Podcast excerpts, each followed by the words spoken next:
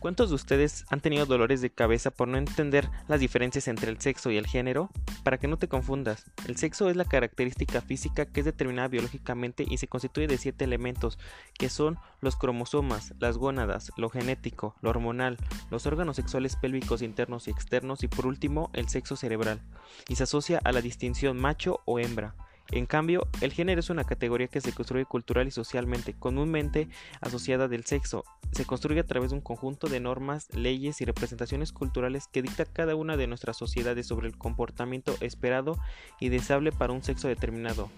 En las comunidades habitualmente se conocen dos géneros, el masculino y el femenino, así que no te confundas, el sexo se refiere a las características biológicas y físicas objetivamente mensurables como lo son los cromosomas, el pene, la vagina, los testículos, los ovarios, las hormonas, y el género se refiere a la construcción social y cultural binaria y es lo que la sociedad espera de cada uno de nosotros, seamos varones o mujeres.